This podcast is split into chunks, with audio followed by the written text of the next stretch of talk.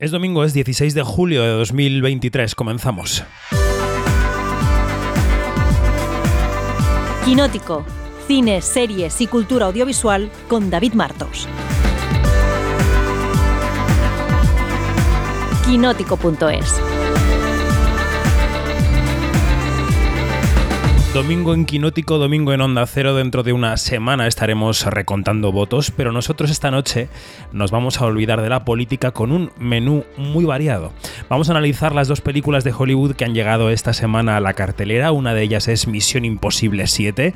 Hoy te vamos a contar si nos han gustado esas 2 horas 40 de persecuciones de esencia Tom Cruise, si merece la pena verla o no. Eh, también tendremos un rato para Elemental, que es la película de Pixar que se convierte en la opción familiar del fin de semana, con un mensaje de multiculturalidad, pero que los críticos han dicho que no está entre lo mejor de la factoría. Y acabaremos el programa charlando con Jaume Ripoll, que no solo es el cofundador de Filmin, no solo es el director de la Atlántida Mallorca Film Fest, sino que es el autor de Videoclub que es un libro delicioso que hoy os vamos a recomendar. Así que menú de lujo para una noche de verano como esta. Soy David Martos y esto es Quinótico. Quinótico de domingo por la noche en Onda Cero y en quinótico.es, la página web especializada en información sobre la industria audiovisual. Somos Quinótico, la primera con K y la segunda con C. Y como te decía ayer, bueno, pues ¿qué puedes encontrar en Quinótico? Noticias, entrevistas, reportajes, una newsletter diaria gratuita que dejamos en tu mail cada mañana con lo más interesante del día y que un servidor escribe mm, al alba, ¿eh? y muchas más líneas de podcast para que puedas escuchar. Por cierto, somos un medio de pago, casi en su totalidad, porque creemos que el buen periodismo, también el audiovisual, se paga. Y creo, también como te decía ayer, que si pruebas un mes, pues no te vas a arrepentir. Somos, como digo, quinótico. Pero estamos en Onda Cero, estamos en la noche del cine y las series, así que vamos con el observatorio. Quinótico, Observatorio en Bremen. Hoy tampoco está en este observatorio en Bremen nuestra Yanina Pérez Arias, a la que yo sé que siempre esperan escuchar mm, con eh, fruición los oyentes y las oyentes más fieles, pero sí anda por aquí parte de la redacción de Quinótico. Saludamos ya a Dani Mantilla y a Marina Such. ¿Qué tal, chicos? ¿Cómo estáis? Buenas noches. Buenas noches. Con calor, es que este verano no perdona. No perdona. No sé quién me ha dicho, me dijo el otro día en la presentación del cine español en San Sebastián, pues este verano está bastante flojito de temperaturas. Y yo miré como diciendo, bueno, pues será en tu casa, porque la mía Desde luego, no. Y también nos acompaña un invitado muy especial que podéis haber leído seguro en, redes sociales o en. bueno, haberlo escuchado. Em, Randy Mix, ¿qué tal? Buenas noches, ¿cómo estás? Pues muy bien. Yo tengo que decir que mis padres, que están en el País Vasco, me están llamando todos los días con joder, hace 20 grados, estamos súper bien, con una chamarrita. Y, me están dando una envidia cada vez que hablo con ellos, pero, pero brutal, ¿eh? O sea, hay veranos y hay veranos, siempre ha habido clases. Bueno, hoy vamos a hablar de dos de los eh, grandes estrenazos de la semana en este observatorio. Uno es Misión Imposible Sentencia Mortal parte 1 o Misión Imposible 7 mm, para los amigos. Eh, y de Elemental. Pero Dani Mantilla, preséntanos a Randy Mix para que los oyentes sepan por qué lo hemos llamado hoy. Pues es que Randy tenía que estar hoy en Quinótico porque es la persona perfecta para hablar de la nueva película de Tom Cruise. ¿Por qué? Pues porque tiene un podcast en el que ha analizado toda su carrera y toda la persona pública de Tom Cruise que se llama Tom Cruising, nunca mejor dicho, y que eh, cada vez que Tom estrena una película, pues para ellos es, fiesta y les da una nueva oportunidad de hablar de una de las personas más desquiciadas eh, de Hollywood, pero que tantas alegrías nos ha dado durante 30 años. Y además le podéis leer en, spin-off, así que mm, seguro que mucha gente le conoce. Bueno, Randy, eh, tú antes de entrar a la película, y que pondremos un poquito de tráiler, la banda sonora y tal, tú cuando se aproxima un estreno de Tom Cruise, no sé, cuando quedan dos semanas, tres semanas, ¿qué te pasa por el cuerpo? ¿Qué sientes? Bueno, eh, siempre, siempre mucha emoción. Dos, hay una mezcla de emoción y de tristeza. Eh, no voy a poner poético, emoción, porque, joder, es una nueva película de la persona más eh, loca de Hollywood ahora mismo. Sabes que te la vas a pasar bien, sí o sí. Y luego tristeza porque me da mucha pena cada vez que se estrena una película de Misión Imposible, eh, Top Gun, que Tom Cruise dejara atrás toda esta, mm, todo este ansia por conseguir el Oscar. Cuando pasó lo del sofá de Oprah y todo esto, como que descubrió el filón del cine de acción y me da mucha pena que no haya vuelto, que no tenga ningún interés en volver a ser el actor dramático que yo creo que, es muy buen actor dramático. Y creo, de hecho, que en Top Gun Maverick lo demuestra. y un poquito en Misión Imposible 7 también. Pero no, no apuesta por él. Siempre me da ese puntacillo de pena pero, pero mucha emoción, la verdad, siempre. Como son poquitas las que saca últimamente, la verdad es que mucha ilusión. Bueno, esta película, luego lo contaremos, lo contaremos ahora, ha tardado años en rodarla. Lo primero que hay que hacer es ambientarse con el primer taquillazo de la semana, con esta Misión Imposible, Sentencia Mortal, parte 1. El mundo va a ir a por usted. Su destino está escrito. ¿Escribimos también el tuyo? Si le pasa algo a cualquiera de ellos, no pararé hasta matarte. Eso sí está escrito.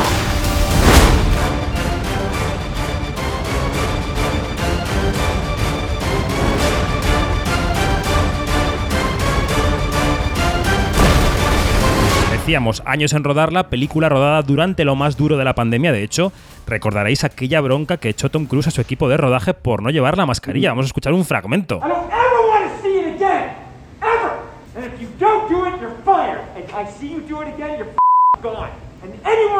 Bueno, estos pitidos que escuchamos son insultos a su equipo de rodaje. Les decía y les recordaba cómo de importante era aquel rodaje para una industria que en aquel momento estaba completamente en peligro. No sé si yo si está mucho mejor ahora, pero en aquel momento eh, hablábamos de que eh, Tom Cruise era uno de los pocos puntales que le quedaba al cine en sala, ¿no? Y bueno, y él sigue ahí, ha estado eh, mm, poniendo fotos en redes sociales con las entradas de los taquillazos que no son el suyo de este verano, diciendo que hay que ir a verlos en sala, en fin, es un tipo que, que sigue creyendo en la industria por mm. negocio y por, y por militancia.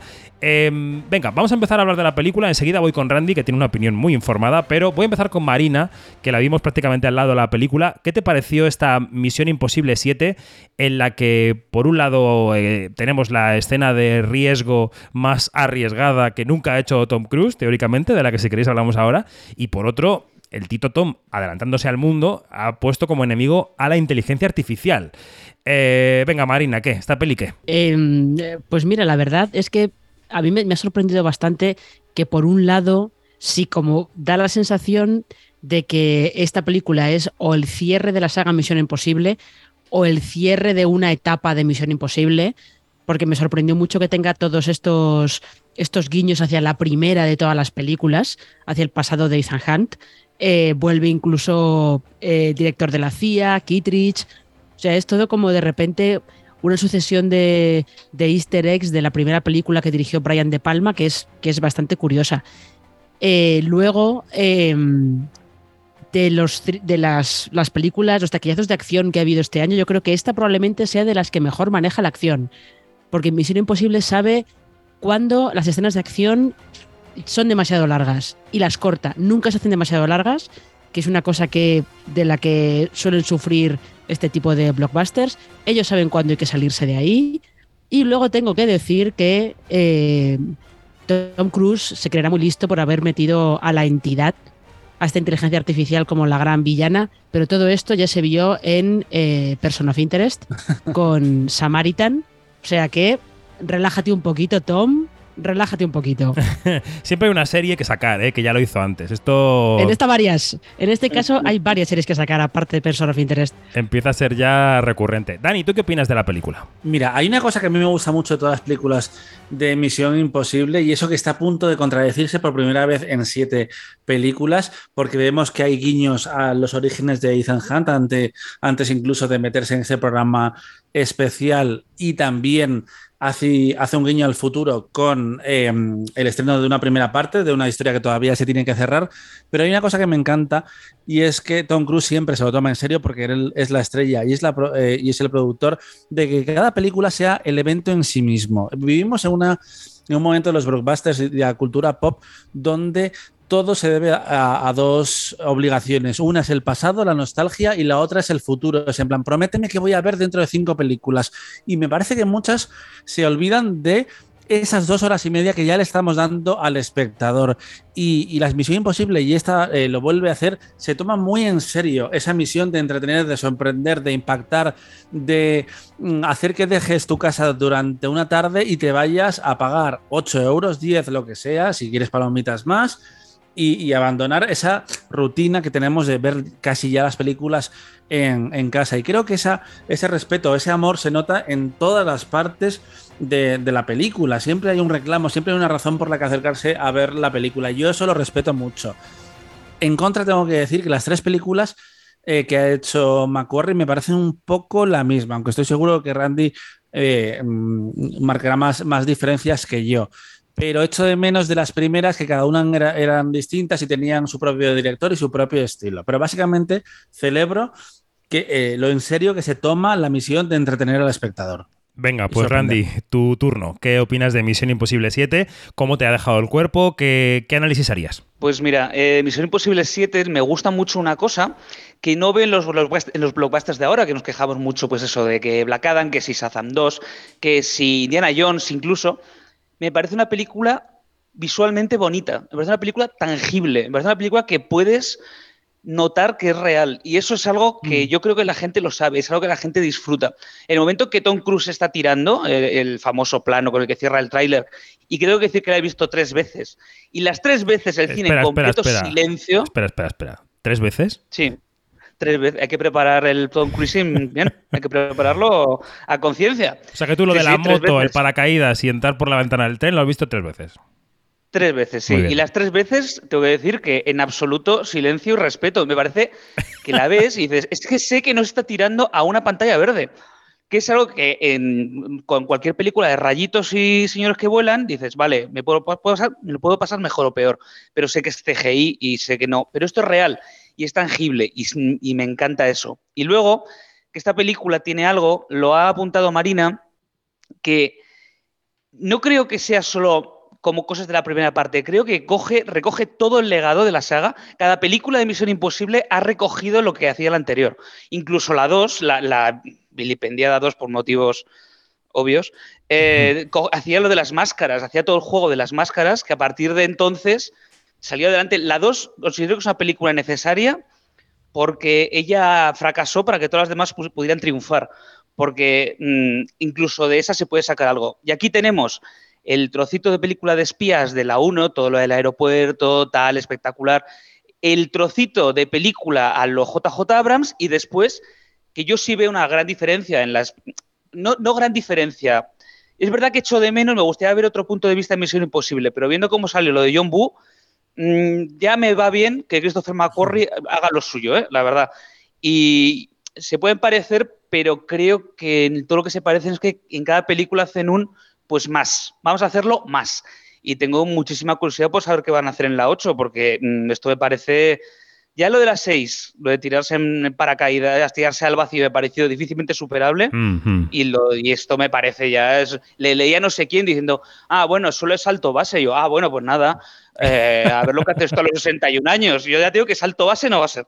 Em, a mí, y ahora os quiero preguntar por la duración, por si creéis que, que Tom Cruise se ha embarcado en esa misma práctica que muchos blockbusters de intentar que cada euro de la entrada que paga la gente esté aprovechado y por eso darles dos horas 40 de metraje. A mí me sorprendió que en la primera parte de la película, sobre todo, es un thriller muy em, silencioso.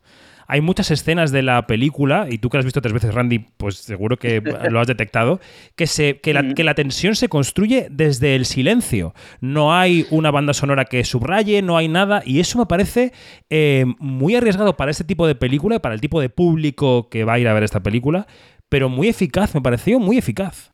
Pero no olvidemos que desde la primera emisión imposible, cuando se pone en perpendicular con el suelo la famosa escena, esa escena Sí. Tiene que ser, por tal, obligatoriamente en silencio. Y es la escena más tensa que yo he visto en mi vida. O sea, son siete minutos o los minutos que sean de, estar sin hablar porque no puedes hablar porque también la película te obliga a estar en silencio. A mí me parece el uso de la música y de los silencios en esta película.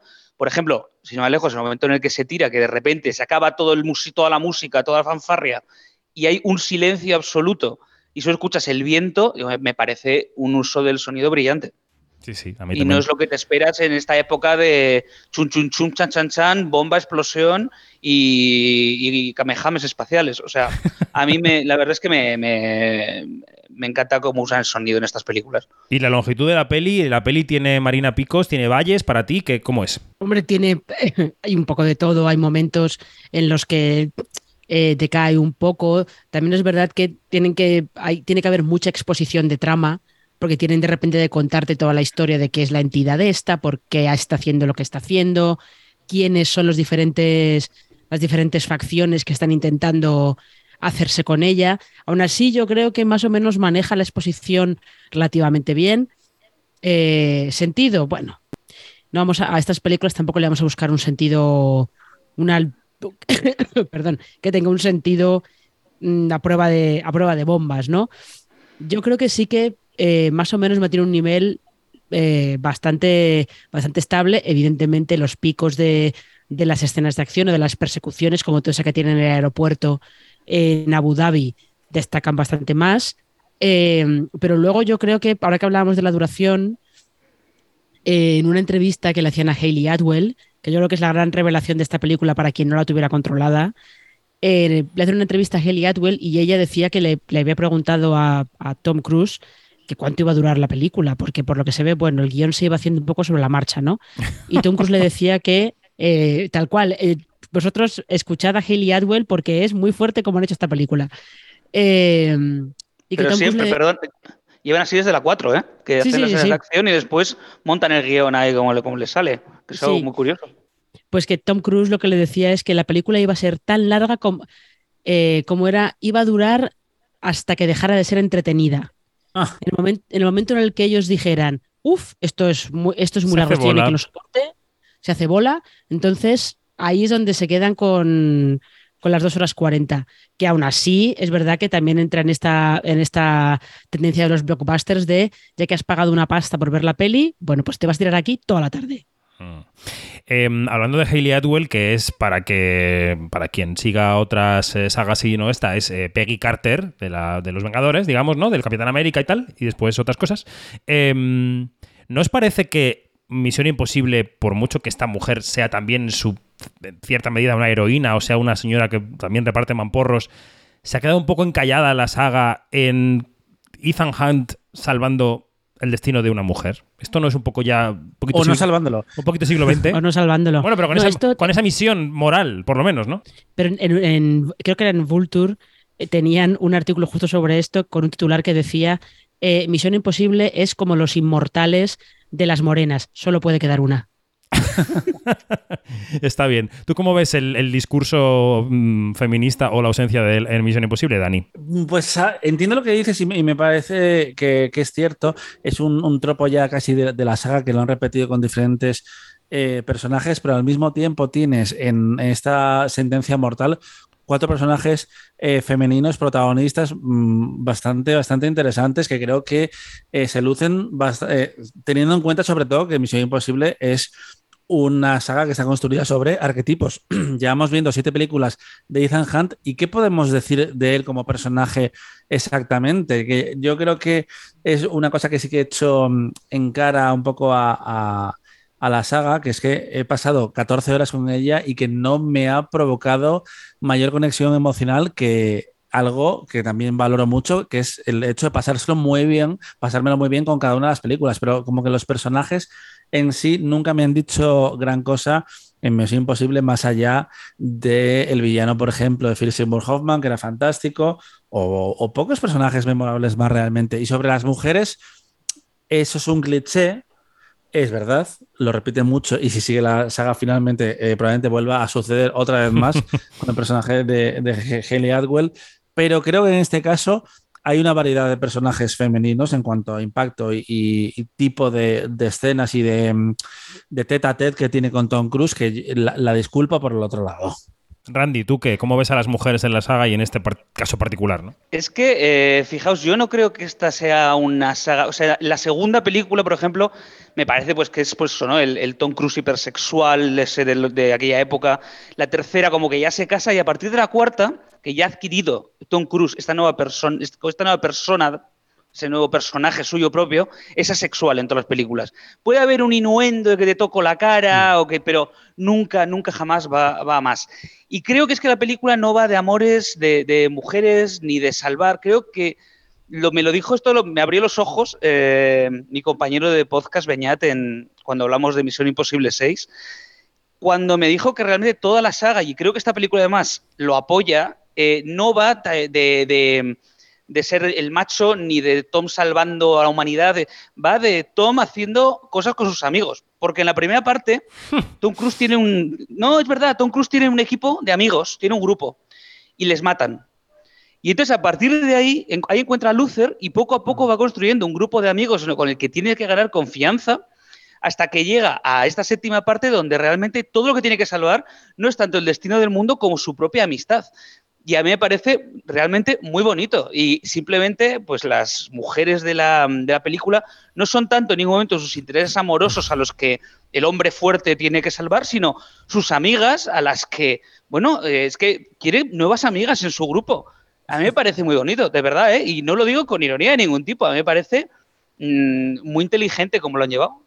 Mm. la que eh, creo que está un poco desubicada es Vanessa Kirby. Eh, porque ya lleva dos películas y creo que es un personaje que no saben exactamente qué hacer con, ella. Y la que me gusta mucho en Sentencia Mortal es eh, Pop Clementiev, que además viene de Marvel, porque ella era Mantis en las películas de Guardianes de la Galaxia, que siempre contaba que pedía hacer más escenas de acción, no se las daban y de repente se las han dado todas en, esta última película. Efectivamente. No, no solo juntas, sino que además es como eh, la trastornada oficial de, la película. O sea, claramente, de todo ese reparto, la que mejor se lo ha pasado es ella. y una cosa muy interesante, que es que el, villano Gabriel, que interpreta a Esai Morales, eh, inicialmente lo iba a hacer Nicolas Hult, que yo entiendo que iba a ser una película distinta, pero Tom Cruise quería que hiciera la película, no pudo ser porque tenía compromisos con la tercera temporada, si no me equivoco, o igual era la segunda, porque se empezó a rodar tan pronto, eh, se empezó a rodar tan pronto Misión Imposible, eh, que no pudo hacerlo y es una pena porque Nicolas Hulse se ha quedado a las puertas de varias sagas, pero aquí el personaje hubiera sido distinto porque recordemos que es una persona que viene del pasado de, Tom Cruise y Nicolas Hult podría ser el hijo de Tom Cruise prácticamente. O el bisnieto. Pero, mm, que además me sorprende porque es un, eh, actor de un perfil mucho más bajo que lo que suelen ser los villanos de la saga, pero yo creo que ya Tom Cruise se ha convertido en, la folclórica, en la estrella absoluta que no necesita más que estar él, lo cual es curioso porque eh, estamos en, en, este momento donde su marca ha vuelto por todo lo alto con Top Gun y con Misión Imposible,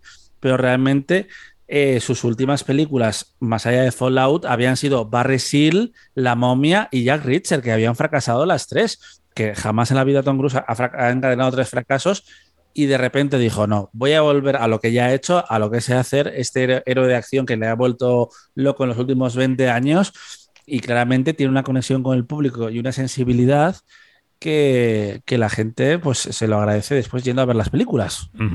Eh, porque, yo creo que... Eh, perdón. Sí, sí, dale, dale. No, iba a, decir, rápido que a mí me, gusta mucho este personaje que se ha hecho Tom Cruise, tanto en Top Gun como en esta Misión Imposible, que es un héroe pero que no es James Bond. O sea, porque mucha gente cree que Misión Imposible, que no la ve, porque ah, otra de, son como las de James Bond, pero me parece que son como el absoluto contrario, un personaje empático que eh, la caga todo el rato y que es súper divertido porque es que nunca, nunca acierta. Y con, y con Top Gun me pasa un poco lo mismo, que podría ser, hace la misión y todo sale bien, pero me parece que es otra vez, hace la misión y joder, y la caga otra vez. Y me parece que la gente ya cuando va a ver una película de Tom Cruise sabe un poco lo que se va a encontrar y porque otro día me comparaba, en el trabajo me comparaba, y dice, joder, es que claro, Misión Imposible 7 ha recaudado menos que la anterior. Y yo, no, no ha recaudado más. Y dice, no, que la anterior, que Top Gun Maverick. y yo, ah, vale, que estamos considerando ya como un, como un Tom Cruise Cinematic Universe. Y en ese caso, Exacto. y no sé hasta qué punto la gente lo, lo ve así, como, como las películas de Tom Cruise forman todas parte de una extraña de un extraño multiverso. puede ser. bueno, quiero, un segundo, un segundo, Dani, espera un ah, segundo, enseguida te doy paso. Em, quiero pasar en unos minutos a hablar de Elemental, porque el tiempo en la radio es limitado, tenemos que ir avanzando. Pero antes quería, y ahora te dejo paso, Dani, seguir abundando en el perfil de Tom Cruise, pero relacionándolo con la taquilla, como tú decías ahora, ¿no, Randy? Eh, la película ha empezado con unas recaudaciones de previews que no se sabía muy bien si iba a ir muy bien, si iba a ir muy mal. Se ha ido enderezando un poco con los días. ¿Qué creéis que va a pasar con esta película? ¿Va a ser el taquillazo del verano? Eh, Tom Cruise sigue siendo garantía para la cartelera. Eh, ¿Qué? Dani, venga, sigue tú. Pues es que se, eh, han puesto una soga en la, en la cabeza, en, el cuello, básicamente, como varias películas de este año que han tenido presupuestos desorbitados y es que la última de Misión Imposible ha costado 300 millones de dólares cuando la máscara de la saga había sido 200 y esto no incluye publicidad. ¿Qué quiere decir?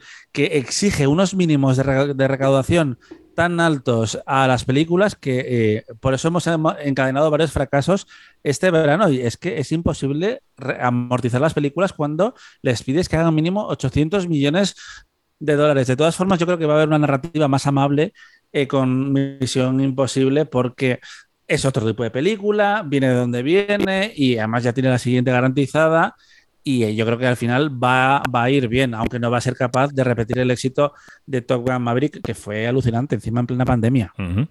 Eh, Marina. Eh, no, yo creo que Dani está, está, ha dado justo en el clavo, que el tema no es tanto que las taquillas sean menores, que a veces lo son, sino que estas películas pueden estar funcionando en taquilla, es decir, se están haciendo buenos datos de taquilla, pero claro, comparado con lo que han costado, es imposible que recuperen que recuperen la inversión, a no ser que seas eso, Top Gun Maverick o Avatar 2 directamente. Y eso, eh, pues no se da tan habitualmente. Entonces, es verdad que yo creo que estas eh, estamos viendo, sobre todo, Misión Imposible se ha estrenado en un día poco habitual, porque se ha estrenado en miércoles.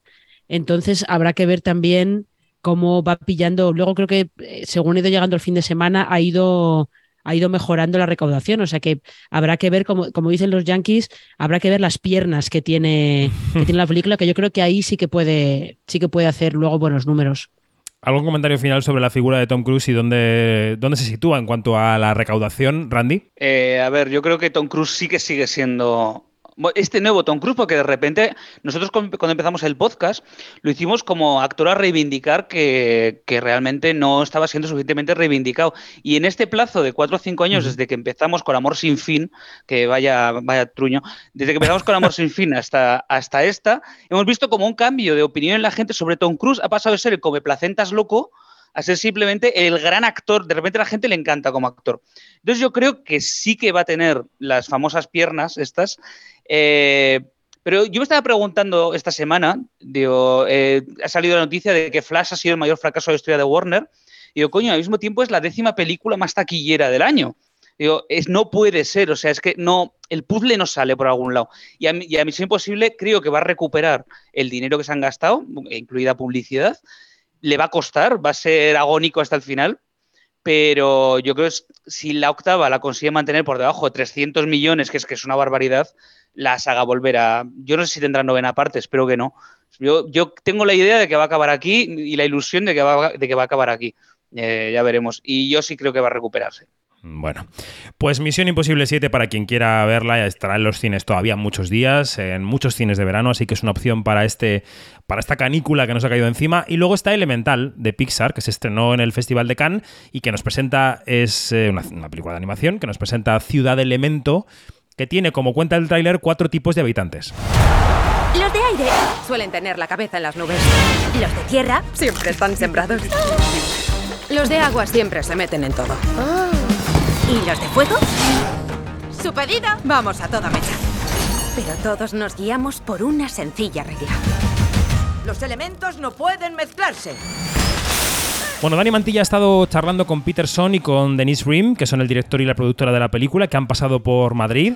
Me gustaría, Dani, que antes de hablar de la película y del argumento, o bueno, si quieres introducir ya en la descripción cuál es el argumento, perfecto, ¿cómo ha sido tu charla con ellos? Y que nos pongas algún sonidito de lo que te dijeron. Os cuento de qué va, eh, en resumidas cuentas, básicamente es una comedia romántica entre dos personas que pertenecen a mundos eh, distintos. Él eh, es Nilo, que es una criatura hecha de agua, eh, que es una especie de funcionario que va a, una empresa en la que trabaja una familia de fuego y conoce allí a un adolescente que se llama Candela y conectan. Eso es un lado, el lado romántico. Y el lado familiar es que eh, la chica, la protagonista Candela, quiere un poco apartarse de la sombra de su familia que eh, dejó atrás la vida en el país del fuego y que básicamente es una eh, metáfora de la experiencia de los inmigrantes en Estados eh, Unidos, básicamente. Que además es un relato muy actual y que hemos visto en películas como The, Farewell o precisamente la última ganadora del Oscar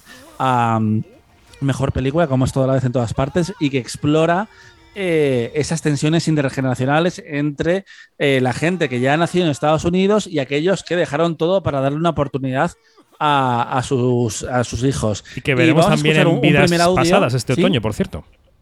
¿Cómo, cómo? Que veremos también en vidas pasadas este otoño, por cierto, ese también. argumento. Sí, sí, no, no, es un tema que está muy de moda y además que por fin. Bueno, y, y también lo vimos en Minari, que, que hacía eh, un viaje muy similar. Eh, la comunidad asiático-americana ha avanzado mucho en los últimos años en cuanto a representación en, en Hollywood. Y le pregunté al director Peterson y a la directora y a la productora eh, Denise Riem por cómo había sido recabar información en Pixar, porque ellos nos lo cuentan, estuvieron hablando con más de 200 trabajadores de la compañía que eran inmigrantes. Um, we sent out an email to the entire company, and we had well over 200 people reply. So, and those are only the people that responded. So, you know, we realized this is a company that's made up of people from all around the world. Y ella respondía en este corte que usaron las experiencias de los trabajadores de Pixar, que suponemos que es una Babel multicultural como Google, ¿no? Para el argumento de la película. Y es verdad que eso se puede escuchar en la entrevista que hizo Dani, que está en quinótico.es. Y también, claro, les preguntaste, Dani, por el Festival de Cannes, porque las críticas en Cannes no fueron muy buenas. ¿Y qué te contó el director sobre esa experiencia? Es que además había muchas expectativas, porque en Cannes de Pixar solo habían aparecido tres películas, que eran Up, eh, Del Revés y Soul, que las tres acabaron ganando el Oscar y fueron grandísimas películas. Y de repente llegó una película más pequeña, eh, la reacción en la sala, como nos cuentan en el audio, fue muy buena y salen entonces las críticas americanas y ahí llega el susto. The experience of it itself was fascinating because half of me was just like, I don't belong here. This is, you know, you feel like a minority again in some weird way. You're like, this is not a place for us. But then um, the cinema love was so real that you began to feel like you belonged. But then afterwards, yeah, the reaction was tough. And, uh, um, um, you know, c'est la vie. Mira, el susto estaba en la cara de Peterson durante la entrevista, porque yo que he visto Sí. el vídeo, estaba el pobre un poco lívido. Sí, me da un poco de penita. Y eso que él ya había hablado, ya había contado en alguna entrevista que había sido un momento duro y efectivamente eso es lo que contó a Quinótico, que estaban un poco confundidos por, por lo que había pasado, porque es cierto que las críticas más duras fueron de, de Estados Unidos precisamente, que cuestionaban ese retrato eh, de la inmigración que entiendo que para él era particularmente doloroso porque era lo, él, él- lo había vivido con, con su familia. Él decía de toda esa tensión de eh, intentar entender a su familia, que su familia le entendiera a él, eh, lo había vivido y lo había intentado llevar a la película. Claro, y si de repente te dice la crítica, que generalmente trata muy bien a, a Pixar, que en el fondo no lo has hecho tan bien, pues, eh, y eso que ya le dije, ojo que en Cannes se puede maltratar muchísimo más a las películas y se han creado verdaderos traumas hasta el punto de que se cambió el sistema de embargos por las bofetadas que le dieron un año a Sean Penn con, con una película. No, pero la frase más reveladora que te dice en la entrevista, yo creo que es Dani, Ujú. cuando él, él reconoce, dice, es que yo miraba alrededor y sentí que no pertenecíamos a ese sitio. ¿No? Como si Cannes Claro. fuera un sitio de. Y eso de- previo de de las críticas, porque es cierto que la animación es, eh, raro que esté en los festivales. Esta semana nos hemos enterado de que va a haber una segunda película de animación en, en 71 años del Festival de San Sebastián. No es habitual que te inviten con los mayores.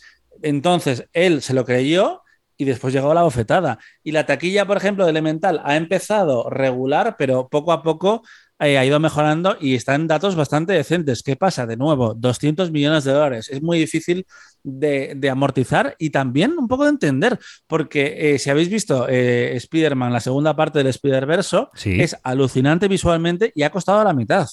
Ya, que hay que ajustar el presupuesto. Bueno, creo que Marina y yo no hemos podido ver Elemental, eh, pero Randy sí, ¿no? Randy, ¿qué te pareció la película? Pues tengo que decir que contra lo que piensan los críticos de Cannes, que yo creo que Cannes hace mucho también, ¿eh? que tú estás allí, yo no he estado, pero supongo que tú estás allí viendo muchísimas películas muy serias y muy largas y luego de repente te viene esto y dices, vaya tontería, vaya nadería.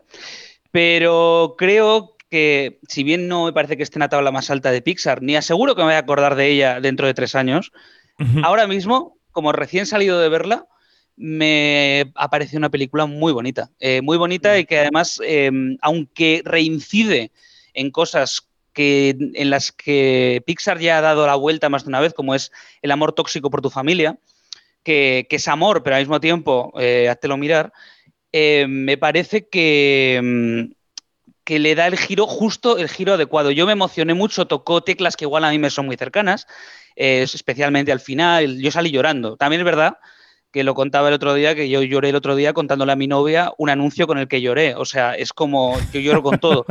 Pero con, con esta película me parece, me parece que tiene unos personajes muy carismáticos. Es verdad que el tema de, ¿y si las cosas tuvieran sentimientos? Está, Ya. Gastadísimo, gastadísimo, pero no pasa nada, no pasa nada, porque creo que consiguen darle el tono justo y adecuado a la película. Habla de muchas cosas. Creo que, por ejemplo, la metáfora del racismo le sale mal, le sale regular porque es un poco este de en un mundo de cuadrados hay un círculo, oh, tenemos que apreciar el círculo. Pero mm, sí creo que, mm, que hace muy bien lo que hace. Creo que Pixar tiene un problema. Pixar es la mejor en lo que hace. El problema es que durante 20 años todo el mundo ha querido imitar a Pixar. Y este año su mayor enemigo es precisamente la animación. Es Spider-Man y es eh, el gato con botas que han salido, han hecho su propia cosa, han hecho su propia movida, la gente, especialmente la generación Z, se está más acostumbrada a ver este tipo de, estímulos más, más rápidos, más coloridos, más visuales. Y llega esta película, que se llama una película, película, una película, digamos, más tradicional, más lenta, con su ritmo más pausado y tal. Y como que no entra tanto como, como Spider-Man, que es pa, pa, pa, pa, pa, pa, pa. Y, creo que eso va a ser el, mayor problema que tenga esta película. A mí, yo me lo he pasado muy bien con ella. reí, lloré. ¿Qué más puedes pedir a una película, la verdad? Pues poco Esa más. interpretación es muy nos quedan dos minutos, ¿eh? Nos Ah, quedan dos minutos de programa, así que, o sea, de observatorio, así que tienes que resumir mucho. No, pues entonces me voy a una idea que creo que hay que destacar, la animación que me parece alucinante, lo que hace con el fuego y con Sí. el agua en la película, que tiene una textura y una profundidad que yo no había visto eh, antes en, en una película de estas características.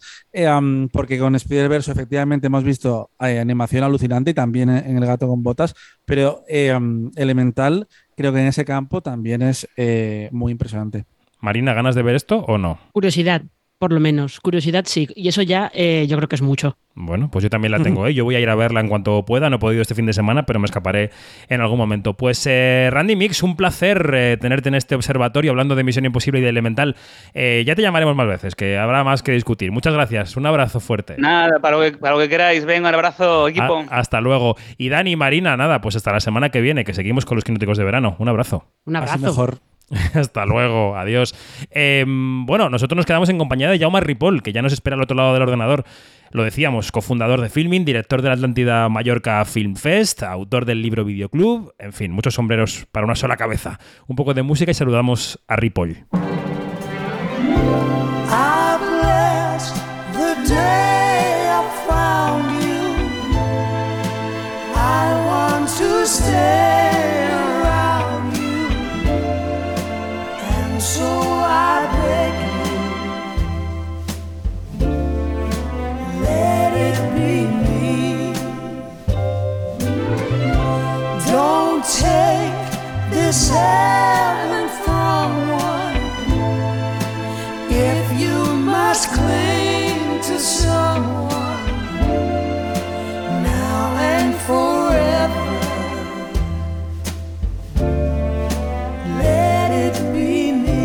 Jaume Ripoll, buenas noches, ¿cómo estás? Hola, buenas noches. Encantado, David. Hablamos con Jaume, que es, eh, como muchos de los oyentes y las oyentes saben, cofundador de Filmin, es el director de la Atlántida Mallorca Film Fest, es profesor universitario también, es muchas cosas, es también cinéfilo, lo plasma en un libro de reciente publicación que se llama Video Club, que enseguida comentaremos. Jaume, ¿cómo estás? ¿Cómo estás? ¿Cómo llega el verano una persona como tú que, que se dedica al negocio del audiovisual, que se pasa el año viendo películas, viendo series? Eh, ¿cómo- eh, ¿Qué valoración haces de este curso que cerramos, que vamos dejando atrás? Bueno, yo estoy en 10 sobre 10 de, nivel de estrés, ¿no? Porque ahora ya tengo la parte de la de filming, está, digamos, en la parte un poco más relajada, la de Atlántida, el sombrero de Atlántida hace que el, el estrés del, de filming ceda eh, del paso al, al estrés de Atlántida. A nivel personal es esto, las dificultades, ha sido un año complicado, complejo, complejo a nivel de gestión de un festival, con los cambios políticos que ha habido. Y bueno, es, es, ah, incuestionable que, que eso pues, lo hace todo más, más difícil. Y a nivel experiencia un poco de, de de repaso de este año, bueno, como, como apuntas tú muchas veces, ¿no? Creo que ha sido un año de, en el que no se, ha, no se ha vuelto a la normalidad, o las salas de cine no han vuelto a esa normalidad anhelada, normalidad de, por normalidad entendemos 2018, 2019, que era como el, el espacio donde, una, donde uno quería llegar. Y, y las plataformas estamos, digamos, en ese momento, en ese punto donde eh, no de impasse, sino de, bueno, de, de cierta, cierta inquietud, ¿no? Para saber cómo, cómo acaba encajándose todo, eh, las piezas. Mm. Vamos a ir repasando cada uno de esos sombreros que llevas puestos y que te vas cambiando, ¿no? Y si quieres empezamos por filming. A mí me parece que, mm, que más allá de que filming evidentemente pueda todavía llegar a muchas más personas en España, que claro que puede, que, pero ya lo conocen muchas, eh, y muchas lo tienen como su referencia, te quería preguntar por la imagen de filming. ¿Qué imagen crees que se ha construido en la cabeza de los cinéfilos y las cinéfilas sobre filming? ¿Qué es filming en su cabeza o qué te gustaría que fuera? ¿no? Yo creo que se ha conseguido, pero bueno, cuéntanos tú. ¿Qué tipo de plataforma quieres que sea en su imagen pública? Pues yo creo que hemos conseguido ah, ser sinónimo de calidad. O sea, a, la mentalidad de muchos espectadores, de muchos suscriptores, eh, es esa idea, ¿no? Pues Filmin es la plataforma de calidad. En algunos casos será de diversidad, pero sobre todo la de calidad. Y la de calidad significa, pues, un, un tipo de cine todo lo variado que, eh, que pueda, ¿no? Em, a lo mejor hace seis años, siete años, esa calidad era, estaba asociada siempre a, un, a una tipología de cine, a una manera de contar historias. Ahora ha cambiado. Ahora se ha ampliado ese, ese rango espectro de público, porque se ha ampliado también el espectro de obras que tenemos. Y también, por ejemplo, las series, ¿no? Sherwood, Dolan, um, Somewhere Boy, Self Tape o esos ejemplos, hacen que esa percepción ya no solo venga dada por, por los largos, pero también las series. Y eso se ha notado muchísimo. Mm. Entonces, si estáis abriendo el abanico y estáis ampliando contenidos de distinto tipo, y además, bueno, también tenéis una. Es decir, tú, entras a Filmin y también tienes una amplia oferta que elegir, ¿no? Eso que la gente dice de otras plataformas, como de Netflix o de HBO, que se pasan minutos y minutos con el scroll sin saber muy bien qué ver, ¿eso por qué no se dice de Filmin? Porque supongo que en unos es porque no encuentras nada por ver y en filming porque encuentras demasiado por ver. Entonces, en otros es por falta y en otros por exceso.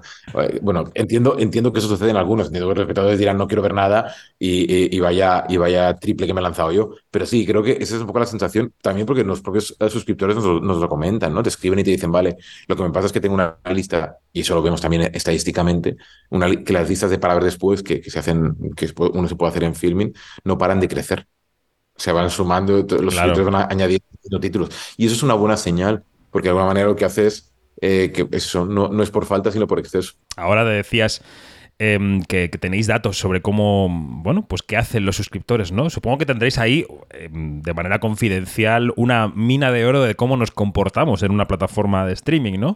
Sabéis, supongo, qué hacemos, qué vemos, cómo lo vemos, cuánto lo vemos, cuándo damos al play, cuándo al stop. Eh, ¿Cómo se comporta eh, un, un, un, suscriptor medio en filming? Eh, ¿Os duran viendo una sola película? ¿Picotean mucho? ¿Hay un perfil determinado o, hay, o cada perfil corresponde a un suscriptor distinto? Pero ahí, pues, y, todos, y tú y yo, ¿no? Nos comportamos de forma diferente tantas sí. veces. Te pones una peli, una serie y te la quedas ahí de, de, fondo en el sofá o en la cama y te la ves en bucle y otras veces vas picoteando. A ver, hay cosas que son, uh, digamos que uno puede extraer ciertas lecciones porque son uh, habituales, ¿no? Una de las cosas más sorprendentes es que se ve más en film y más obras dobladas que en, en versión original. Mm. Y es una de las de esas ideas que a priori, de esos apriorismos que se combaten, ¿no? Yo creo que uno puede decir, ah, no, es el público de film y es de VO. Sí, pero sí, pero en realidad eh, hay más gente que ve obras dobladas que no veo. Por tanto, hay, hay cierto hecho ahí que, que combate la, una idea uh, previa que uno pueda tener. Y, y es un público que tanto ve series como películas. Es verdad que no todo, no todo el mundo que ve, no todos los espectadores que ven películas ven series, pero sí que a nivel de cuando uno hace el balance mensual de aquello que se ve, se ven por igual unas y otras. Y eso también es, uh, bueno, combate cierta idea o, o ponen en cuestión cierta idea pre a previa de que Filmin es una plataforma de películas, solo. Entonces, no, la, la, la es, es, otra. Mm. Eh, mira, esto que dices me, me, ha recordado algo que nos contaban el otro día en el campus de verano de la Academia de Cine. Estu estuvimos allí en una jornada en Valencia y era una jornada dedicada, por supuesto, a la diversidad, pero también a la accesibilidad. Y una persona experta en, en subtitulado y en hacer accesibles los productos audiovisuales decía que una tendencia de la gente joven ahora es ver todo subtitulado aunque esté en el mismo idioma en el que hablan o incluso aunque sea su idioma nativo, que es algo que se está generando como hábito, ¿no? Como refuerzo visual ante la distracción de otras pantallas cuando vuelves a la pantalla que tengas una información mucho más clara. No sé si eso lo estáis detectando o si lo tenías en el radar. Bueno, es verdad que, por ejemplo, eh, eh, todo anuncio que uno hace en redes tiene que estar subtitulado, porque básicamente sabemos que muchas veces los anuncios, los spots, las promos, los vídeos eh, se ven en, sin, sin audio. Y es cierto que cada vez más la demanda de subtítulo en castellano para obras en castellano, o sea, digamos, eh, al mismo idioma, se, se está produciendo. Yo no, no- no tenía, por supuesto, esa persona, ese experto al que, al que mencionabas, lo, tenía más claro. Yo realmente no, sabía por qué se producía. También entiendo que hay, pues, la gente mayor necesita tener el refuerzo de- del subtítulo en, en ese, en ese caso. Y también es otra cosa, hablando de subtítulos que hemos incorporado este año de forma bastante, eh, en fin, eh, contundente, es la idea de los subtítulos en inglés. Eh, es una, demanda- una vieja demanda de, la, de los suscriptores, de una vieja queja más que demanda, que no había subtítulos en inglés de las obras que teníamos y ahora ya pues, tenemos como mil títulos subtitulados en inglés. Intentamos que todos los, los estrenos nuevos, aunque la la VO no sea inglesa, sea sueca, noruega o la que sea, eh, poder tener el subtítulo en inglés. Y eso ayuda sin duda a todos aquellos que quieren o mejorar el idioma o simplemente no conocen el castellano y están viviendo en España y puedan ver las, estas obras. Mm. Desde la pandemia hemos hablado mucho y uno de los temas de conversación, sobre todo del 20 y del 21, fue que se había producido un atasco de estrenos mm, de cara a los circuitos tradicionales y que las plataformas, en cierto sentido, vehicularon eso, ¿no? Y no sé si eh, han vuelto ya las aguas a su cauce, si en el 23 eh, vosotros ya pescáis en unos caladeros que buscan primero el circuito tradicional y luego la plataforma o eh, directamente a vosotros, pero que ya se ha, digamos, desatascado la producción y que estamos en un contexto eh, distinto. ¿Cómo está la cantidad de contenidos ahora mismo funcionando por ahí, Yauma? Voy una mezcla, ¿no? Por un lado, en nuestro caso, es verdad que hacemos un mix de estrenar películas que han pasado por salas de cine, nuestras que estrenamos en salas de cine o de nuestros de distribuidores con los que nos ah, adquirimos derechos o codistribuimos, pero por otro lado seguimos apostando por la idea del estreno directo, porque te da más visibilidad o te da una visibilidad especial, ¿no? El Club del Odio, Nunca llueve en California, La Noche del 12 han sido éxitos recientes y han sido directamente en plataforma, no han pasado por salas de cine, como lo fue en su momento Hierve, The Assistant o otras películas. Otras, en cambio, pues como Living o como Broker o Holy Spider o Suro o por supuesto el cine español, digamos que es más, más fácil. Y esa, esa mezcla, esa idea de combinar salas de cine y estrenos directos en plataforma lo mantendremos. Lo que sí sucede es que de, de un tiempo a esta parte, por tanto, del el último año, los agentes internacionales sí que quieren, vuelven a exigir el estreno en salas de cine. Y el sí o sí estreno en salas de cine. Y yo no tengo tan claro que eso sea beneficioso para nadie. Eh, eh, perdón, para nadie. Eh, estrenar, o sea, gastar el esfuerzo de dinero para estrenar una película. Estrenar no significa poner en una sala de cine y ya está, sino Mm. estrenarla, lo que, significa, lo que supone estrenar una película. Eh, si tiene audiencia suficiente, hemos visto la taquilla este último año, tú haces análisis ah, semanales de taquilla y ve, se ve muy claramente, más allá de lo que son las grandes producciones de, de Hollywood, las dificultades que tienen las películas independientes para encontrar su espacio. A lo mejor uno o dos lo consiguen, pero es que el resto no consiguen nada. Y nada significa perder mucho dinero. Nosotros no somos distribuidora per se de salas, nosotros tenemos una plataforma, entonces tiene sentido gastar, dedicar tanto esfuerzo para saber que el máximo que uno puede obtener es aquello que están obteniendo nuestros eh, colegas de viaje. Pues no, en muchos casos la respuesta es no. Y esto lo tendrán que entender las, los, eh, los agentes de ventas. Y que, que probablemente la- el recorrido de una película, de muchas películas, tendrá que ser el de festivales, y eso sí que eh, debe, debe seguir haciéndose, apostar Ujú. por festivales, y después estrenar en, en plataforma y en, en las salas de cine club o en las salas que quieran, hacerlo eh, consistiendo con plataformas como si fuera un evento, más que, más que un estreno, digamos, tradicional. No tenemos que convencer a nadie, ni tú ni yo, de que, que- de que nos gusta el cine en la sala y que lo disfrutamos mucho y que creemos que es una gran forma de verlo. Pero no sé yo las veces que habré dicho en las últimas semanas y meses, ante la avalancha de estrenos, que son muchos cada semana, también lo contamos recurrentemente en Quinótico, no sé las veces que habré dicho, es que esta película estaría mucho mejor estrenándose en filming. Lo he dicho muchas veces. Es muy recurrente porque también sois una plataforma que particularmente hace eso, ¿no? Es decir, que, que tenéis ese perfil. ¿Tú también lo piensas de algunas películas? Las ves en cartelera y dices, al hilo de lo que estabas contando ahora, dices, pues es que si lo hubiéramos estrenado directamente nosotros, habría tenido un, un em, primero, un impacto comunicativo y segundo, un retorno inmediato mucho mayor que estando en salas. Sí, pero claro, si la película es de otro, yo no le, puedo- no le voy a decir a un distribuidor nacional, Claro. eh, mire usted, eh, prescinda de esto. A mí lo que me frustra es que aquellas películas que nosotros, eh, de las que adquirimos todos los derechos y por tanto son nuestras en el territorio español y en algunos casos también portugués, el agente de ventas diga, no, usted tiene que estar en salas. Y digo, es que no estamos en el año 2018, 2019. Es que para que esa película consiga cierto público, o sea, el dinero que tengo que gastarme y con la esperanza de empatar en este viaje, eh, no, hace que mm, sea, tenga poco, poco sentido. nosotros hemos estrenado desde La belleza y el dolor, por tanto es un, es un documental y lo hicimos con, con Elástica, o caso de Living, que de, Living, por ejemplo, es una experiencia súper positiva, pero en otros casos tipo Esparta, Rimini o La Gran Juventud, son películas que en cine pues, han tenido un paso, digamos, discreto, eh, es un hecho. Veremos qué, qué sucede, veremos también cómo afecta dentro de un año y medio la huelga de guionistas y vemos qué sucede también en, en, el mundo de Hollywood a, a, este nivel, porque eso también, la falta, de, la falta de nuevas obras, como hablábamos antes hablabas de la pandemia, ¿no? Como que la pandemia se acumularon muchas obras que no acababan de estrenarse, no sabía muy bien qué estrenarse, por tanto en la despensa había mucho. Ahora que la despensa está bastante vacía porque se ha, se ha estrenado mucho, vamos a ver qué sucede cuando sí se corta el grifo de ciertas obras, no hablo de las cuatro o cinco grandes películas de Hollywood que esas se van a hacer sí o sí, digo del resto de, de, obras que en este caso pues posiblemente se vayan a, serán menos y que entiendo que eso, por ejemplo, de alguna manera, de forma indirecta, va a acabar beneficiando al cine europeo, porque él sí, eh, aquí no se, ha parado el, el, rodaje, no se han parado los rodajes. Mm. Sí, habrá que ver, habrá que ver también qué pasa con los actores, que yo creo que va a afectar más a los eventos, pero bueno, en fin, ahí estamos.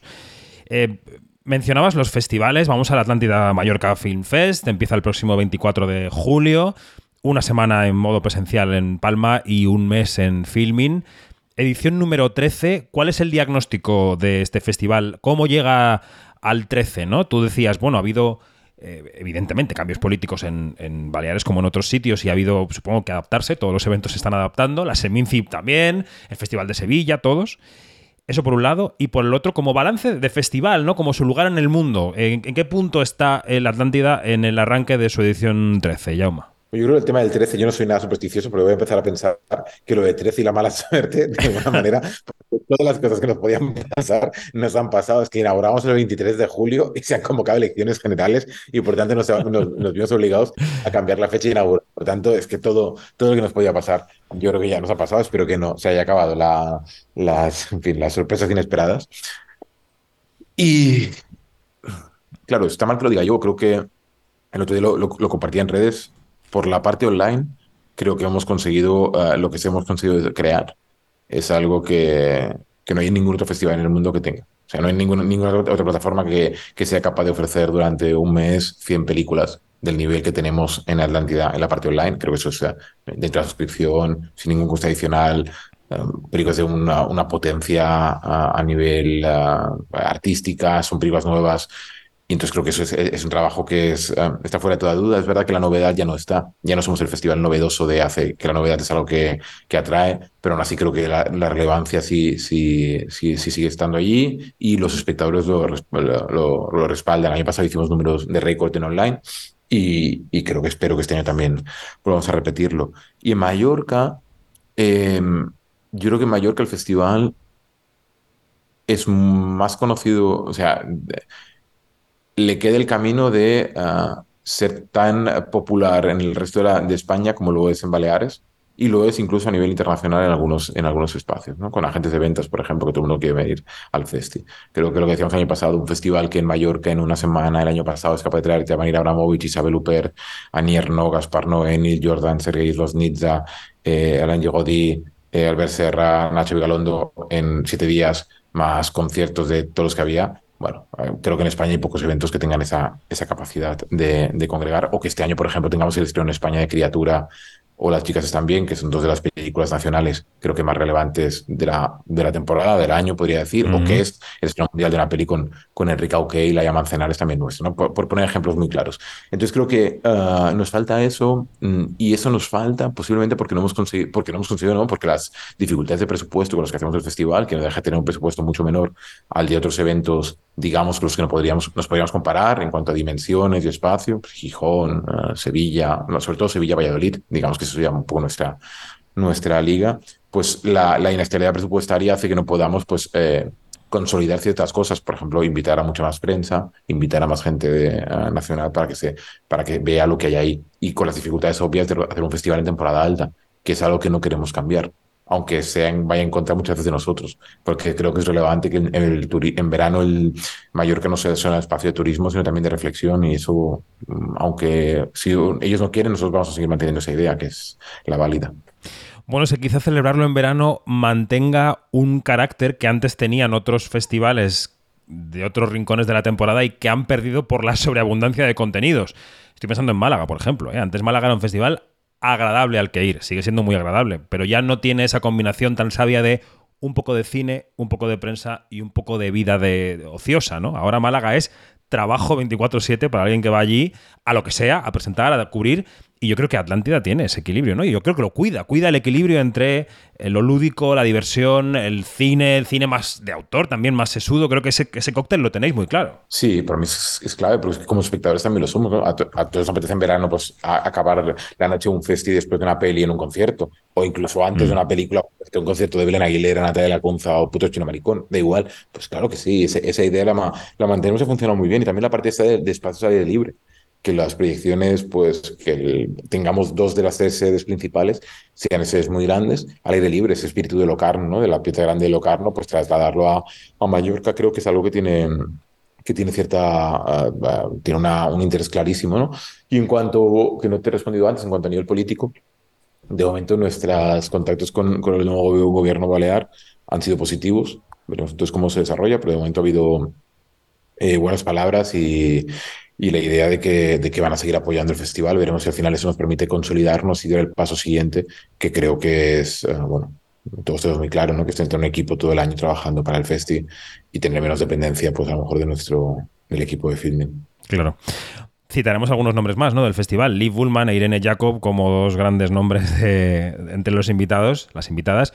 Y en el jurado de la sección oficial, Vicky Luengo, Carlos Cuevas y Omar Ayuso, que no está nada mal, ¿no? Son eh, parte de la Champions League de los actores de esa generación.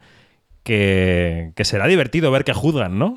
a, ver, a ver qué eligen. Sí, no, las, las, pelis que. Y encima la sección oficial, que es una sección que que siempre que quisimos eh, rescatar en film, en, en Atlántida, perdón, que son películas, eh, digamos, de nuevos, de nuevos talentos, primeras, segundas obras de directores menos conocidos, tres de ellas candidatas al Oscar uh, por su país, a Mejor Película Internacional, eh, una nómina al César, por tanto, películas que tienen un recorrido del último año muy potente. Y, y yo creo que es, es, está muy bien, y no solo que sean ellos también, sino que tengamos a tres chavales eh, jóvenes que, que, son tres estudiantes de cine de Baleares, que, están, que son parte del jurado, por tanto el jurado son seis personas, ellos tres, Omar, Vicky y Carlos, y las, los tres chavales eh, que tenemos, María, a, a Pau y, y Ainhoa, que combinarán perfectamente ellos seis, ¿no? Creo que eso va a ser muy bonito. Y lo que decías tú de nombres propios, claro, es que Lee Fullman ya no hace festivales, hizo creo que San Sebastián hace muchos años, eh, ganó, le, le, le, dieron el Oscar honorífico creo que hace tres o cuatro años, no recuerdo uh -huh, cuándo fue, uh -huh. y en Los Ángeles, y ya se, vamos, nosotros estuvimos, llevamos cinco años imitándola y ha sido no sido nada fácil que, que, aceptase la, que aceptase la invitación y, y, fue, y fue muy bonito. Y le va a entregar el premio una persona también como que aún no hemos anunciado, que también va a ser como muy chulo verlo, verlo entregarle el premio él a ella. Y después tener cosas, ¿no? Que digo, pues el, el, por ejemplo, películas aún no se han visto en España, como como City, Drifter, el, el estreno mundial del, del docu de Tenency Mosh. Bueno, es que, que creo que vale la pena, que el festival tiene cosas muy potentes. Bueno, ahí estaremos. Quienes sigan Quinótico que sepan que estaremos eh, esa semana en Mallorca. Y luego el tercer sombrero, porque este señor con el que hablamos pues tiene, tiene tiempo de escribir, eh, creo, alguna hora suelta. No lo, he escrito, no lo he escrito la inteligencia artificial, eh, David, eso ha sido, eso ha sido yo. Me, me consuela. Eh, ha escrito Videoclub, que es un libro que rezuma, por supuesto, cinefilia, pero también emoción de vida, ¿no? Porque yo creo que es un relato sobre cómo eh, lo que has visto en las pantallas, en las pantallas, diversas pantallas, ha construido también lo que eres, ¿no? Y cómo eh, has ido metiendo cachitos de celuloide en tu ADN, ¿no? Has ido completando la cadena con escenas, con imágenes. Y luego está contado de forma eh, divertida, emocional en otros momentos. Lo de las listas del final, unas listas que luego comentaremos, están muy bien. ¿Qué, ¿De dónde surgió la idea de volcarte en este libro? Porque te vuelcas eh, y contarnos cómo fue tu formación audiovisual y cómo ha sido parte de tu vida. Jauma. Bueno, fue una, una, una propuesta de Penguin Random House, que es la editorial. Eh, ellos me llamaron, me propusieron, sí, me apetecía escribir un libro. Yo tenía muy claro que no quería hablar de filming, o sea, solo de filming, porque primero filming es, es mucha gente, entonces de alguna manera ni quería apropiarme yo la idea esa de filming. El relato de filming lo, lo contará alguien con extensión y con la, con, la, con la profundidad necesaria cuando pasen posiblemente años de ya perspectiva pero sí que creía que me parecía relevante el hablar de la, de los cambios de la distribución, ¿no? Yo creo que al final eh, lo analiza, ¿no? La, la parte esta de la que poco se habla en, la en la- en el cine, ¿no? De cómo funciona un distribuidor, qué hace un distribuidor. Y entonces creo que eso es lo que me llevó a, a animarme a aceptar la propuesta de, de escribir algo y que, y que, que fuese este viaje, el viaje de, de quien eh, se crió en salas de cine de pueblo, acabó, conoció el mundo dorado del, del VHS, por tanto el videoclub, también el mundo dorado del videoclub del DVD y acabó pues en, en una- o acabado en una plataforma de cine. Esas cuatro etapas que creo que marcan sin duda la cinefilia de los últimos, eso no, 40 años. Mira, eh, yo hojeando el libro me acordaba de un profesor de idiomas que tenía cuando yo era adolescente, que me enseñaba inglés y alemán. Yo sé un poquito de alemán, aunque se me ha olvidado todo. Y tendría yo 13 o 14 años y nos dijo, él nos ponía muchos DVDs en clase, en aquel momento ya, los ponía en versión original para que aprendiéramos los idiomas, y decía, lo que llega y lo que realmente va a revolucionar eso es el Blu-ray. Ya veréis, el Blu-ray va a ser el formato para quedarse, ¿no? Y yo decía, Blu-ray, no había oído esto en mi vida. Y fue el primero que lo dijo. Y mira dónde estamos ahora, ¿no? Qué rápido ha ido todo, Jauma. Ha ido muy Bueno, rápido. mucho. En 20 años, fíjate, o 25. Mira, yo recuerdo eh, presentar Panegra con Agustín Yaronga en el FNAC. eh, cuando yo estaba en Cameo, nosotros compa- venía a ganar el Goya. Panegra, no sé qué año, hace 10 2010. años. Creo que, pues, mira, 13 años. Y, y fue uno de los primeros Blu-rays que sacamos en Cameo. Y recuerdo estar en el FNAC y Agustín me dice, ¿y esto qué es? El Blu-ray. Dice, ¿esto para qué sirve? ¿Pero esto qué es? ¿Pero se ve mejor esto? Y yo, sí, claro, Agustín, es, eh, la Panegra se va a ver como nunca has visto en la película. El día que presentamos el, el DVD y el Blu-ray. Y en ese momento ni sabía lo que era. Y bueno, eh, un poco la, la- la vida del físico, el formato físico sí que perdura para ciertos eh, coleccionistas, pero, pero todo ha cambiado muy rápido. Es que todo en cinco años, el cambio ha sido en seis años, ha sido, ha sido mucho más veloz de lo que fue el, el proceso del VHS al DVD y del DVD al... a- bueno, es que el Blu-ray de hecho no llegó a establecerse nunca como formato hegemónico. Sí lo fue el DVD y sí lo fue el VHS, nunca lo fue, nunca lo fue el, el, el Blu-ray. Yendo al libro, eh, mm, ¿hay algún momento, un momento determinado, en el que tu cabeza hizo clic y, y pensaste, bueno, es- no es que esto me guste, sino que voy a dedicar mi vida a esto? ¿Ha habido ese, ¿Hubo ese momento? No, mira, yo diría que no, porque el- llegó a la distribución mm, por accidentes familiares, por accidente familiar, entonces por a eso llegó a la distribución. Yo no iba a ser distribuidor de cine, yo estudiaba para ser director. Después te das cuenta, me di cuenta que no servía para ser director. Y, eh, pero si no hubiese sido director, o sea, no, sé que no hubiese sido director porque no tengo el talento para ser director. eh, y el ser distribuidor, pues fue algo accidental en mi vida. En ese caso ha habido algo fortuito, de fortuna y de encontrarme a gente, más allá, por supuesto, de la parte eh, de la- de- del fallecimiento de mi padre, que es lo que me lleva a acabar aceptando la distribución de, de manga films en Baleares, es encontrarte las personas en el camino con las que te puedes animar a hacer esto, ¿no? Juan Carlos Tous, lo pongo, lo escribo en el libro, ¿no? Que es una persona clave en ese sentido, porque su carácter pionero hace que, que, que cree Cameo, que se cree Cameo, que es una compañía independiente cuando no existían compañías así en este país, una compañía que apostase por el cine independiente y después eh, montásemos Filming. Si hubiésemos si hubiese tenido otro jefe después convertido en socio y finalmente en amigo, que nos hemos tenido esa complicidad, pues a lo mejor no hubiese, yo hubiese abandonado este barco mucho antes, pero creo que todos también, ¿no? Cuando nos dedicamos a esto es una mezcla de, de vo- vocación, voluntad y, y amigos por el camino que nos encontramos, que nos animen a hacerlo. Bueno, pues yo animo desde aquí a todo el mundo a comprar eh, Videoclub, a leerlo, porque es zambullirse en una cabeza bastante eh, llena de cosas, pero con, con gustos muy eclécticos y que te hacen descubrir. Es, mm, casi, decimos siempre de Quinótico que es como un pasillo con muchas puertas, que no, no, no entramos en ninguna habitación, pero las vamos abriendo, ¿no? Para que la gente, si quiere, entre. Y tu libro es un poco así, ¿no? Y, y eso, y al final del libro, lo de las listas me, me dejó. Claro, te, te quedas un buen rato buceando. No sé si preguntarte si hay que secuestrarte para ver lo que el viento se llevó algún día. Mm, Tendremos que atarte a una butaca para que lo veas, porque hay una lista. Creo que algún día se ¿Cómo, cómo, perdona? Si algún día estrenamos en Filmin eh, la- lo, lo que el viento se llevó, si la tengo, si la firmamos, haré una performance, un actor perform- performativo tipo Marina Abramovich y me pondré con una cámara demostrando que finalmente he visto lo que el viento se llevó. Ahora me, me me lo han repetido tanto estos últimos meses que ya me, me dará este verano para, si puedo verla en condiciones bien, o sea, en mi casa con una calidad buena, lo haré. Pero de verdad ahora mismo no sé en qué plataforma está. No sé, debe estar en, eso está, eso es Warner, ¿no? Debe estar en HBO. No sé dónde Yo está. supongo que estará en HBO. Si no, lo digo para quien no tenga el libro delante, porque encabeza la lista que se llama Clásicos que nunca he visto y no sé si veré, eh, que es la última del libro. Y está Alguien voló sobre el nido del cuco y Sonrisas y lágrimas. En fin, hay varios hits aquí, Creo pero que hay... veré antes Sonrisas y Lágrimas, veré antes David Sonrisas y Lágrimas que lo que menos se llevó. Creo, como me gustan todos los musicales, esta sí que es una, una deuda pendiente bastante grande. Y no es tan larga además. Tienes que ver las dos, tienes que ver las dos claramente. Y también nos, nos prestamos a discutir contigo las películas que nunca discutirás con tus hijos. Pero bueno, que decir que si necesitas a alguien para discutir, aquí estamos. Los amigos, los amigos hacen, hacen buenas sucedáneas, ¿no? Sirven Claro, para eso también. el verdugo, por ejemplo, que está, está muy bien. Bueno, pues ha sido un rato agradable con Jaume Ripoll, que siempre que puede nos atiende, cosa que agradecemos. Estaremos muy pendientes de la Atlántida Mallorca Film Fest a partir del 24 de julio. Y, y los que escucháis y los que escucháis sabéis que también este festival tiene una vertiente en filming que, a la que podéis em, acceder o si no, suscribiros todos los meses, que también se puede. ¿eh? Claro que sí, es lo que toca, ¿no? Una suscripción baratita, eso es fácil también. O sea Claro, que- claro, como ya me paso todos los programas diciendo que se suscriban a lo mío, pues por un día que hable de lo tuyo no pasa nada. que suscriban a los dos, que tampoco es tan caro. Eso es, que se quiten una copa de una noche y ya está. Eh, Jaume Ripoll, gracias y que vaya muy bien este verano de cine. Nos vemos por ahí. Un placer, gracias, David.